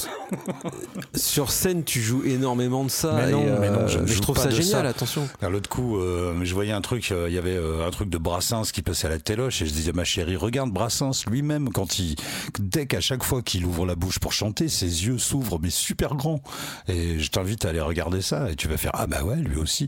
C'est juste que que quand tu chantes, tu chantes avec tes yeux quoi. Enfin n'importe quel prof de chant te, te le dit, ça, ça résonne aussi par là quoi. Et puis puis voilà, ma, ma- ma- euh, si mon père c'est Iggy Pop, ma mère c'est Nina Hagen, tu vois donc. euh, Ouais. donc voilà, puis c'est normal, il faut.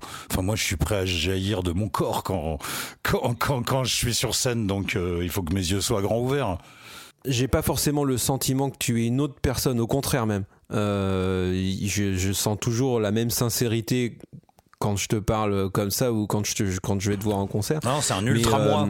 euh, ouais, ouais, c'est ça. Ouais, c'est un bout de moi, c'est un bout de moi. C'est pas, c'est pas l'OFO, euh, c'est pas Renault en entier, quoi. Voilà, c'est celui Ouais, qui, tout à qui, fait, qui- qui ouais. sort quand on lui fait écouter ce genre de musique, voilà. Mais t'as une, t'as un jeu de scène, une attitude quand même que j'ai trouvé toujours euh, très euh, presque théâtrale, quoi. Tu, in- tu incarnes pas mal quand même les personnages que dont tu parles. Et euh, justement, je, je, je sais pas si on, euh, on te pose souvent la question, mais il y a, il y a quelque temps, vous avez ressorti une archive sur le le, le, le- le compte de Facebook, je crois, de, de Lofo, d'un, d'un passage que tu as fait dans un court métrage. tu étais le, le, le jeune, euh, je sais plus comment t'étais, Parce que je euh, l'étais, le jeune à monsieur, oui, casquette ou je sais plus quoi. Ouais. Et t'as jamais voulu faire du cinéma avec, euh, avec une gueule euh, et une voix comme ça, mec? Bah, c'est un métier, quoi. C'est un boulot, quoi. Puis, pff, bah, il y a des mecs qui, euh, un coup, on m'a demandé de faire une voix. Je suis content. J'ai participé à, à une voix off sur un dernier truc qu'a, qu'a tourné Jean-Pierre Cassel, en fait, tu vois. Le, Ah le pa- papa de, de Vincent, c'est un, un, Ouais, un ouais. court, un court métrage assez joli, quoi. Et, euh, et c'est un mec ouais qui est, qui est devenu réalisateur et qui, qui avait dit depuis longtemps putain euh, un jour je prendrai la voix de Renaud de Lofo et il m'a fait faire une voix de de, de, de, de salopard, un mec, un des haut-parleurs dans, la, dans une rue, dans une espèce de dystopie où, où je dis, euh, je sais Mhm. pas, euh, la liberté est un leurre. Mais, ça mais votre admettons, ennemi, même, enfin, passons le côté travail du truc. Est-ce que c'est c'est quelque chose qui pourrait t'attirer? Ouais. Qu'est-ce que j'aimais bien comme acteur Quels étaient les, les comédiens ou les acteurs que j'adorais vraiment Moi, je bah, en réfléchissant, je disais, bah, je crois que ceux que j'ai, que je kiffe le plus, c'est ceux qui font mieux, mieux les ouf, quoi, vraiment. C'est, euh, oui, oui, moi, aujourd'hui, c'est Joaquin Phoenix, ou avant, c'était euh, un mec comme, euh, comme Jack Nicholson, moi, que, voilà, je trouve que c'est un une espèce de, de dieu vivant, et voilà. Et non, non, mais c'est un métier quand même là. Alors je sais qu'il y a beaucoup.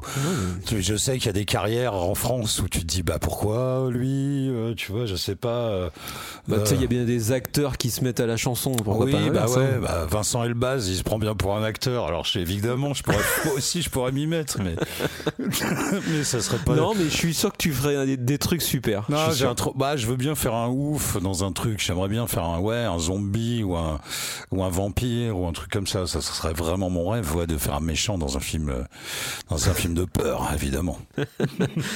Ok, ok, ok. Bon, en tout cas, moi je suis preneur. hein. Dans un le jour Rob où ça Zombie, sort, voilà, euh, ouais, moi, je, moi, moi, j'achète, hein, j'achète. Après, donc euh, je voulais qu'on re- reparle un petit peu aussi euh, d'une euh, la période de- autour de, de Sapiens. En fait, euh, quelques temps euh, avant, c'est marrant le, hasard du calendrier, mais euh, Lofo avait sorti euh, Simple Appareil, donc l'album euh, acoustique. Ah ouais. Alors c'est marrant parce que du coup, tu as enchaîné deux projets acoustiques un petit peu à la suite là. C'est ça, un peu plus. Je finissais dans les Gypsy King, quoi. Ouais, c'est ça, c'est ça. et, et on en avait, on avait discuté une fois, je sais pas si tu te souviens, quand on avait joué ensemble à La Rochelle, euh, qu'on avait partagé un plateau justement avec euh, Madweiser. Et, euh, et tu, voilà, vous étiez en train de bosser, voilà, tu m'avais fait écouter une petite maquette, euh, enfin, ou, un des morceaux mixés, je sais plus. Et, euh, et tu m'avais raconté que l'écriture, en tout cas, de cet album-là, t'avait euh, euh, posé, euh, pas forcément problème, mais en tout cas, c'était une période pas forcément simple à gérer parce que, notamment, euh, bah, c'était juste après la mort de, de Sven de Parabellum, il me semble, hein, Bah et oui. à qui tu étais très attaché, et, euh, et les autres te proposaient que des trucs un peu, un peu tristounés, et du Ah coup, oui. t'arrivais pas à sortir, quoi. Bah non, puis il y avait, euh, en plus on avait perdu, euh, je crois, un an, on avait, c'était vraiment une sale période. Je crois en deux mois, on a perdu deux êtres chers comme ça, des gens qui étaient qui étaient très proches du groupe, donc ça a été un peu un peu compliqué à gérer émotionnellement. Et quand euh, quand Mm. quand tu dis bon on est parti pour faire un album acoustique et bon moi je suis déjà moi des trucs folk et tout acoustique j'en écoute jamais chez moi enfin c'est un truc oui si je vais écouter de je peux écouter vraiment du blues quoi alors moi moi j'aime le blues dégueulasse du Delta tu vois et et euh, et j'aime bien euh, ouais quelques trucs de, de folk mais des trucs un peu euh, un plus des 16 horsepower ou du ouais ou des trucs un peu euh, même euh, plus euh, comment euh, presque rockabilly, tu vois, enfin des trucs un peu comme ça, quoi, avec des guitares acoustiques, ça me dérange pas. Mais le côté contemplatif, folk, euh, enfin tu vois, ça m'emmène tout de suite dans ces idées-là de euh, de mélancolie, de nostalgie. C'est des trucs déjà que j'évite de, de de trop ressentir ou en tout cas je- dont je me méfie comme de la peste dans ma vie de tous les jours, tu vois. Donc euh, Mhm. moi le spleen m'emmerde si tu veux. Vraiment, c'est pas, euh, tu vois, ces notions de poète maudit et tout ça, je veux pas du tout me balader là-dedans, quoi. C'est Mhm. pas bon pour moi et et je je, je, je n'ai rien à y faire, quoi. Et et j'avais l'impression que les, les copains ils me proposaient des instrus que je trouvais glauques, tristes et tout. Putain, au bout de trois quatre trucs qu'ils m'ont envoyé, j'ai dit mais là, euh, moi faire un album de hippie dépressif, ça va pas le faire du tout, quoi. Je faut m'emmener vers autre chose parce que euh, si tu veux, ça rajoutait de la difficulté à essayer de me de me transposer dans cet univers acoustique qui est pas du tout mon moi fallait me fallait qu'ils me convaincre qu'ils qu'ils essayent de me convaincre déjà parce que j'étais Hmm. pas vraiment euh, hyper partant pour ça quoi. Mais ça a été une belle expérience en tout cas artistique quoi parce que ça nous a amené à, à penser à concevoir nos musiques nos morceaux différemment et ça s'est ressenti par la suite. Donc rien que pour ça ça n'a pas été inutile du tout. Ressenti par la suite euh, comment? Bah de la phase dans, Tu veux dire dans les, les morceaux que t'as fait après? Ouais, dans qu'on a fait ensuite dans, avec l'OFO, j'ai bien senti que dans la composition, dans une manière d'écouter, la manière dont on compose les morceaux, de de- de- d'appréhender certaines peut-être genre euh, d'harmonie, même si ça reste assez limité dans l'OFO, tu vois, et toute la Mhm. place de chacun. Je pense qu'on a une on en a une vue beaucoup plus claire depuis qu'on a eu cette expérience-là, quoi. Et que bien malgré qu'on avait fait déjà 10 albums ou, ou 9 auparavant, euh, on euh, voilà, on avait on, on apprend à tout à tout âge et c'est ça qui est cool quoi. Mais absolument. Voilà. Il y a, il y a- il y a un morceau, euh, moi, que je trouve vraiment très très réussi sur cet album-là, euh, c'est Théorème. Ouais. Euh, ouais, j'adore ce morceau. Donc, pour les gens qui connaissent pas forcément, c'est une chanson autour du culte religieux, on va dire. Ouais ouais. Et alors, c'est un sujet. euh, bah, c'est toujours- ça fait partie des sujets dont tu parles pas à table en général, hein. la religion, et qui est, qui est toujours très très euh, très sensible. Mais euh, voilà, moi dans le, encore une fois, quand, quand tu dis que tu as l'impression qu'il y a des gens euh, qui te disent régulièrement, euh, ah, t'as mis des mots sur ma pensée, moi c'est exactement ça quoi. Sur sur Théorème, quand j'ai quand j'ai écouté ce morceau-là, je me suis dit putain. Euh, enfin, euh, un- une chanson qui arrive à exprimer tout ce que j'ai moi de manière très confuse dans ma tête. J'ai l'impression que ce morceau-là, il est euh, ni pour ni contre en fait euh, sur sur la religion et Ouais, euh, bah, pff, ouais, il est pas pour quand même. Hein. Eh, tu sais, je viens de le ressortir sur mon ordi en même temps que tu me parles parce que je l'avais plus, je l'avais plus en tête. Euh, euh, bah, pff, ouais, c'est un peu, euh, ça, ça veut pas blâmer, mais bon, euh, pff, quand même quoi. Pour attirer la chance, dès lors quand je me sens sale, je prie, je fais pénitence. Parfois, j'égorge un animal. J'implore, la, j'implore la prévidence de m'épargner du mal. Mais si la faute est trop grave, alors je me flagelle. J'excommunie, je condamne en invoquant le ciel et banni soit celui qui voudrait me salir de son fiel. Le ciel, c'est bien là que m'attend une vie éternelle, sans tort, sans mauvais temps, sans trou dans les semelles, enfin délivré du mal et du plaisir charnel. C'est quand même pas super. euh, ouais mais j'ai l'impression que hum, Ouais, bah je dépeins plus euh, une victime. il y a une ouais. forme de victime aussi Ouais, je trouve voilà, c'est ça. ouais. dedans Ouais, ouais, c'est ça. Voilà. C'est-à-dire que je dépeins plus une victime euh, de de de de de, ouais, de, c'est en ça que je te dis tu vois que je Mm, vois le côté un ni côté ni pour ni contre c'est que c'est pas c'est pas euh, genre euh, putain c'est de la merde ce que tu fais Hmm. c'est c'est attention c'est attention où tu vas et là où ça te mène Euh, donc ouais bon j'ai bien compris que du coup la, la place de la religion dans ta vie c'est pas du tout ton truc quoi Non, non, non, non, non, pas du tout. Mais, mais bon, après, euh, tu vois, euh, je pense que voilà, moi j'aime bien me raconter des histoires aussi, donc après, je ra- chacun se raconte celle qu'il veut. Si les gens ils ont envie de se raconter la même histoire à plusieurs, c'est pas mon problème. À partir du moment où ils ils, ils essaient pas que ça devienne mon problème, moi ça m'en pose pas, tu vois. Je, moi, moi, je suis pour euh, pour la liberté euh, de culte, pour euh, pour que les, les femmes puissent hab- s'habiller avec le voile ou avec la mini jupe si c'est ça qui les chante, qui leur chante quoi.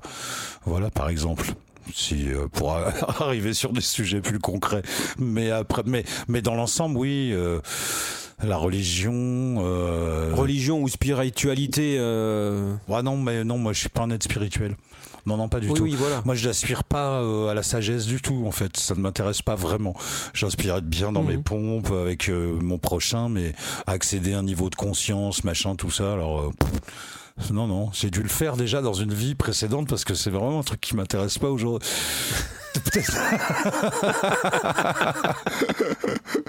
Sais, le mec il croit en rien mais il parle de ce- quand même de ses vies précédentes tu vois c'est voilà Ouais, ouais, T'as vu- t'as vu- t'as vu, exactement. la- t'as vu un petit Ouais. peu la petite esquive Ouais. Ouais, je vois ça, je vois ça.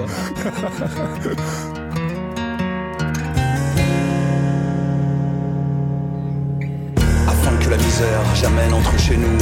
Sur le mur, il y a un homme, deux planches et trois clous. Sur le sol est posé. Prosterne à genoux. Ne me pensez pas soumis, car c'est bien moi qui ai choisi d'y mettre tout mon cœur, mon esprit. Le Créateur m'a tout appris. Et il se moque de votre avis pour commencer à vivre dès que la mort viendra. Je m'étrangle le bras, pose sur ma tête un drap. Et surtout, et quoi qu'il en soit, je baisse le front et la voix. Dis-moi pourquoi. Et alors, euh, c'est un peu à cette période-là aussi, euh, il me semble, hein, tu, tu, tu me dis, tu me corriges si je dis des conneries, mais c'est euh, c'est un peu après ça que tu as décidé de quitter le bal des enragés C'est ça hein? Après quoi on en était où on en était où là? Après, le, euh, on en était à la, Ah oui, à la- après la sortie de, de Simple Appareil. Ah oui certainement ouais, ouais, ouais, je pense que c'est à peu près ça. Et, et puis derrière, tu as rejoint les tambours du Bronx. exactement. Oui non mais c'est plutôt d'abord dans, dans cet ordre là que ça s'est passé. Ah voilà, je savais pas justement, ouais. J'ai rejoint les tambours du Bronx parce que la, voilà, c'est une proposition que je ne pouvais refuser. Et puis, euh, et Ah, je, puis- me- je me souviens de l'étincelle dans ton regard quand tu m'avais dit ça. euh, J'ai Bah été ouais. contacté par les tambours du Bronx. euh, bah ouais, putain, c'est trop. Enfin, je sais pas, on a tous fantasmé sur Mad Max, sur des trucs comme ça. Pour moi, ils font partie de la famille. je, suis, Ouais. je suis vraiment un vieux gosse. Enfin voilà, romantique en plus, t'as vu, c'est joli. Et, Ouais, bien sûr. et donc, et voilà, oui, oui, c'est c'est une des raisons pour lesquelles j'ai pas, j'ai pas rembrayé avec le bal parce que j'étais parti dans une autre histoire où je faisais des choses que j'avais pas déjà fait euh, deux, trois ans auparavant et que j'avais pas forcément envie de refaire non plus, quoi. Voilà. Hmm.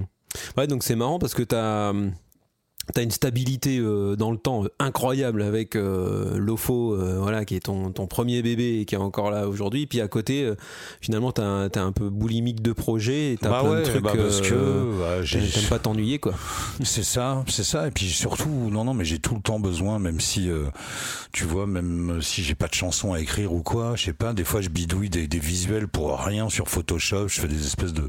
L'autre coup j'ai fait un truc, ça, je sais pas, en nombre d'heures, le temps que ça m'a pris, ça, ça sûrement jamais de mon, de mon ordi, et voilà, je fais des... Voilà, j'aime bien, faut que je crée, faut que j'ai, faut que j'ai des idées, faut que ça sorte. Faut, non, non, je, c'est mon mode de, de- de fonctionnement. Et tu fais un peu de son aussi, euh, un peu de son de ton côté, là. Tu m'as déjà envoyé des trucs vraiment cool, quoi. Ouais, ouais, je fais des instrus. Là, je suis en train de. Faut que je fasse écouter ça aux copains. J'ai bossé une version de. Tu vois, le morceau viscéral de l'OFO, quoi. Ouais, une ouais. version complètement électro. Là, j'ai fait un instru euh, 100% électro. Je me disais, tiens, peut-être pourquoi pas sortir une version comme ça, mais pff, genre, euh, voilà, euh, balancer dans, dans la nature comme ça pour faire plaisir, quoi. Donc, Mhm. euh, voilà, ouais, ouais.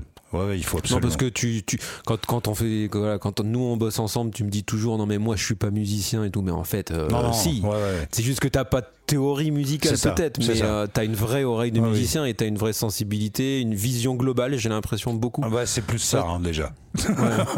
mais oui, oui, non, mais c'est vrai. Même dernièrement, oui, je suis avec les avec les Madame Robert, on est en train, on espère enregistrer un album très vite là, parce qu'on a déjà un, Ouais. pa- un bon paquet de titres. Et dernièrement, j'ai fait des euh, des bases de musique. euh, et écrit les textes sur des, des morceaux comme ça que j'ai fait juste de mon ordi quoi. Et après les, les copains écoutent et si ça leur plaît ben on en fait on en fait une chanson. Donc après ils rejouent les trucs à leur manière et, et pas exactement non plus que ce que j'ai fait mais mais voilà des des, des j'ai je réussis à maintenant euh, comment à- de, de donner vie comme ça des fois à mes idées parce que euh, sur sur sur ordi ouais je me je me surprends à réussir à composer des trucs avec euh, avec de l'harmonie avec des trucs euh, voilà c'est assez marrant Tu fais ça avec un petit clavier MIDI quoi? non même pas ah non non non ah, je place mes notes une par une là sur sur Reason tu vois voilà Ah ouais, donc tu te fais bien bien chier quand même. Ah ouais, mais euh, comme ça, voilà, j'ai le temps de voir ce que je fais. Non, parce que je sais pas jouer, quoi. Tu te compliques la vie. Ouais, d'accord, mais tu pourrais. euh, ah, non, parce que- euh, Un petit clavier MIDI, t'as au moins Mais une base un. de ton truc. J'en ai un, j'en ai un, j'en ai Ah, un. Des fois, en plus. Si, si, des fois je m'en sers pour vraiment si je veux trouver, trouver vraiment les notes, etc. Mais non, non, mais généralement ça me suffit comme ça parce que j'ai le truc en tête et, et voilà, et je le fais petit à petit, tu sais, comme des mecs qui boffent, quoi. mais je boffe avec Mhm. moi-même. Ouais. Bref, Bah, voilà. t'aimes bien ça, le. Enfin, le- voilà, tu fais énormément de featuring à droite à gauche, toi. euh. Ah je me suis beaucoup calmé hein, en bas. Moi, je pense à. Je passe un coucou à, à mes copains Rochelet euh, qu'on a en commun, là, les, les Walnut. Grove, Walnut Grove d'ici, ouais, ouais. Donc, euh, où t'avais chanté aussi sur leur album. euh, ouais, t'en t'en fais quand même pas mal, quoi. Oui, oui. Bah, ça fait longtemps. Ouais, j'en ai, je sais plus. C'est sur le Wikipédia de l'OFO. Ils sont tous répertoriés, je crois quasiment. Mais Ah ouais. sinon, ça fait un petit moment que j'en ai pas fait, ouais. Ah ouais, et qui c'est qui Mm. l'alimente ce truc? Je sais pas, c'est des gens euh, que je ne connais pas, c'est des gens différents, j'imagine. Je ne sais pas, aucune idée, aucune idée là-dessus. C'est pas moi en tout cas. Ok. Bon, bah, peut-être qu'un jour ils entendront ce truc. Manifestez-vous, hein, les gars, ou les filles, hein, je ne sais pas.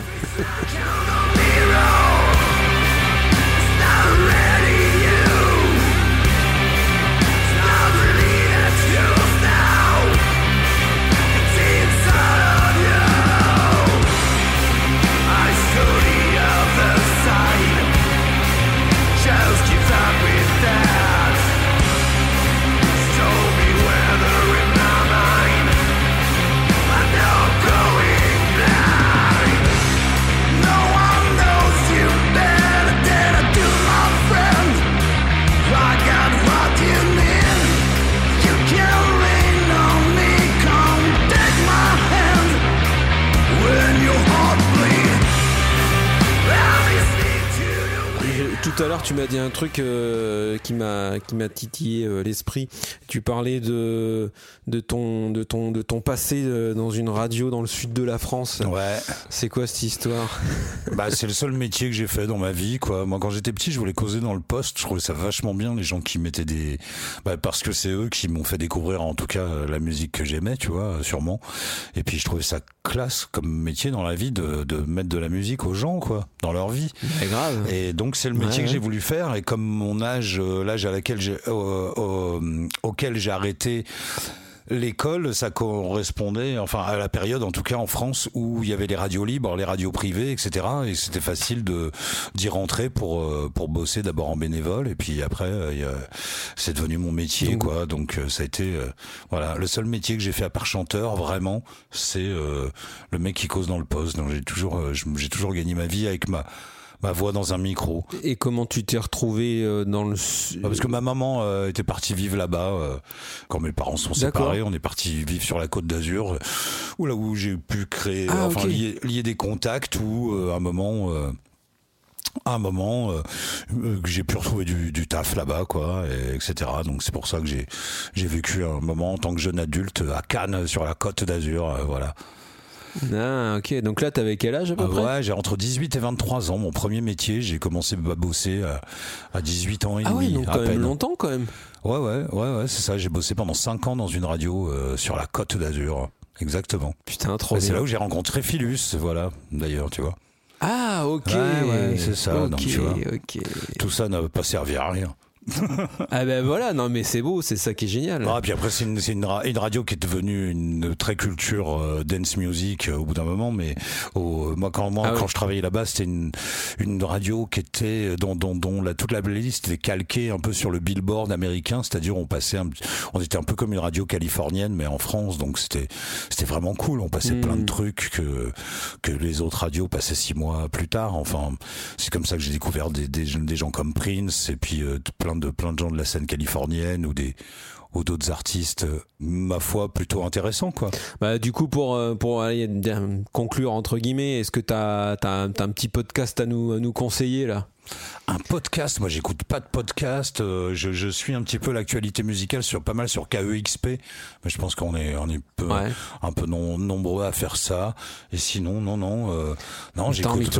Je, je je t'ai- fait une passe euh. décisive là. Ah, Comment je t'ai fait une passe décisive, tu m'en as parlé d'un l'autre jour, qui était trop bien. Ah, Je t'ai parlé d'un podcast, moi. Alors c'était quoi? C'était quoi? oui, que tu fais écouter à ta fille là. Ah, un truc avec des histoires pour les enfants, c'est ça? C'est trop bien ce truc.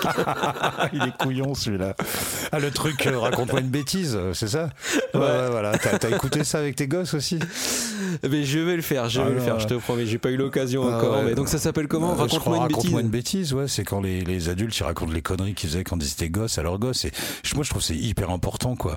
De, de- depuis, j'ai dû raconter plein de, de trucs que j'ai fait à ma gosse, quoi. Et, et je pense que c'est bien euh, de, de, de, de, de raconter à ses enfants les conneries qu'on a fait quand on était petits. Ça, ça, ça évite qu'ils nous idéalisent trop et qu'ils aient envie de nous déboulonner un peu trop fort. Arriver à l'adolescence. Enfin, peut-être ça marchera pas, mais j'aurais essayé. Ok. Bon bah écoute, merci, Merci à beaucoup toi, euh. Renaud. Euh, on pourrait continuer comme ça Bah, pendant on des heures dans la vraie euh, vie et ben les gens voilà, les gens n'auront là autour à ce moment-là quoi Mais bien sûr, bien en sûr. même temps il y aura de la place et ils pourront venir là boire une mousse voilà Exactement, exactement. Merci, euh, merci euh, voilà pour le temps que tu m'as consacré. Euh, J'espère que ouais, t'as passé un bon moment cool aussi. aussi. Pour moi c'était cool. J'ai appris plein de choses sur Oh, toi. merde Voilà. Mais il est temps d'écrire le mot fin, comme tu l'as si bien dit. et ben ben FIN euh, portez-vous bien Portez-vous bien. J'espère que cet épisode vous a plu. Et puis, bah, si c'est le cas, euh, je vous invite à voilà, à vous abonner, à partager, à commenter, comme ça se fait aujourd'hui pour euh, soutenir les projets indépendants. Et puis, euh, à très bientôt. N'hésitez pas à aller jeter une oreille sur les épisodes précédents, parce qu'on a eu Julien Pras de Mars Red Sky, et on a eu Poon de Black Bomba qui m'a chargé de te faire un bisou. non non non je Donc, ne connais pas voilà. cette personne Voilà. est-ce qu'il s'était lavé la bouche avant déjà Ah, ça, je, ne- je- je ne pourrais pas te dire. On va je dire que réglerai oui. ça avec lui aussi Ok. je t'embrasse Nico Allez, à bientôt. bien ciao bye bye Salut.